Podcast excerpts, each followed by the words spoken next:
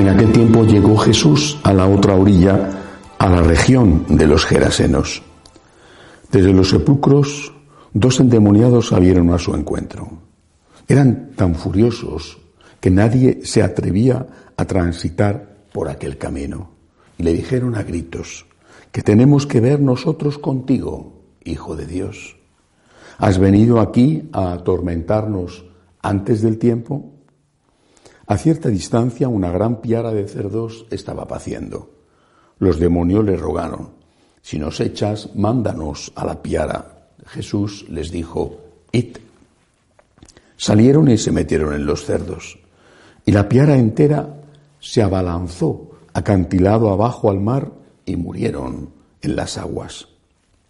Los porquerizos huyeron al pueblo y lo contaron todo, incluyendo lo de los endemoniados.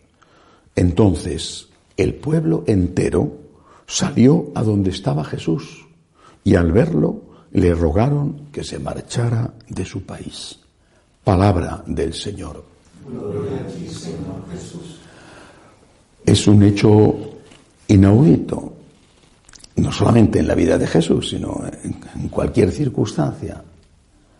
Se produce un milagro y la gente quiere que el que ha hecho el milagro se vaya. El evangelista dice que fue el pueblo entero el que le dijo que se fuera, después de hacer un milagro. Lo normal es que después del milagro el pueblo entero se hubiera dirigido a Jesús a darle las gracias o al menos a pedirle más milagros. Mira que has curado a este, que yo tengo este otro problema, que eh, lo que sea, ¿no? De dinero, de salud. Pero no fue así. El pueblo entero le dijo a Jesús que se fuera. ¿Por qué? Porque les estropeó el negocio. Vivían de cuidar cerdos. Era una gran piara, una gran, un gran rebaño de cerdos. Perdieron el negocio. ¿Cuál es la lección? Te acercas a Cristo, a Dios, a pedir, pero no a dar. Y quieres que sea gratis.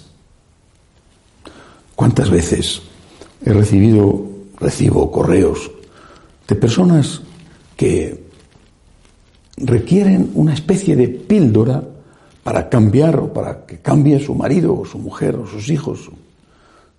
Una fórmula, una pócima mágica. Pero para cambiar tienes que hacer una conversión. Para que ese problema familiar se solucione, tienes que, poner tú de tu parte y es una solución quizá a largo plazo, con esfuerzo, con sacrificio, por supuesto con la ayuda de Dios. No, no soy médico de los cuerpos y quizá a los médicos de los cuerpos les pase lo mismo. Llegan y piden una pastilla. No, pero mire, usted tiene que someterse a un tratamiento. Por ejemplo, tiene que renunciar al dulce o a dejar de fumar o, tiene usted que dejar de beber o tiene que... No, no, yo yo no quiero hacer eso, yo no quiero pagar nada para curarme, quiero una pastilla, quiero una fórmula magistral que sin esfuerzo me resuelva el problema. Tratamos a Dios así. No queremos dar nada, queremos que nos lo den todo. Y cuando Dios no es gratis total, le decimos que se vaya, que no nos interesa. Una vez más, vamos al fondo del problema. ¿Quién es Dios para nosotros? ¿Quién es? Yo no sé cómo era en la época de mis padres, cuando ellos eran adolescentes, o de mis abuelos, o antes, pero he nacido y he vivido en una época de cambio, y en esta época tantas cosas han cambiado y posiblemente también la relación del hombre con Dios. Dios es el Señor. Dios es Dios. Y nosotros, ninguno de nosotros es Dios. Seguramente a alguno esto le sorprenderá. ¿no? Ah, pero yo no soy Dios. Pues no lo eres. Intentas comportarte como tal, queriendo que todo el mundo gire a tu alrededor, como si fueras el Sol y los demás fueran los planetas que tienen que estar en tu órbita para servirte, para ayudarte, para hacerte feliz, para solucionar tus problemas. Pero qué error tan grande. Dios es Dios, es el Señor, yo estoy a su servicio. Y por lo tanto soy yo el que tiene que decirle a Dios, aquí tengo todo para ti, mi alma, mi cuerpo, mi dinero, mi vida, mi honra, todo es para ti, todo. No quiero que te alejes de mí ni yo alejarme de ti, aunque tenga que pagar el precio que sea. Todo es tuyo, porque tú me lo has dado. Tú eres el Señor, tú eres Dios.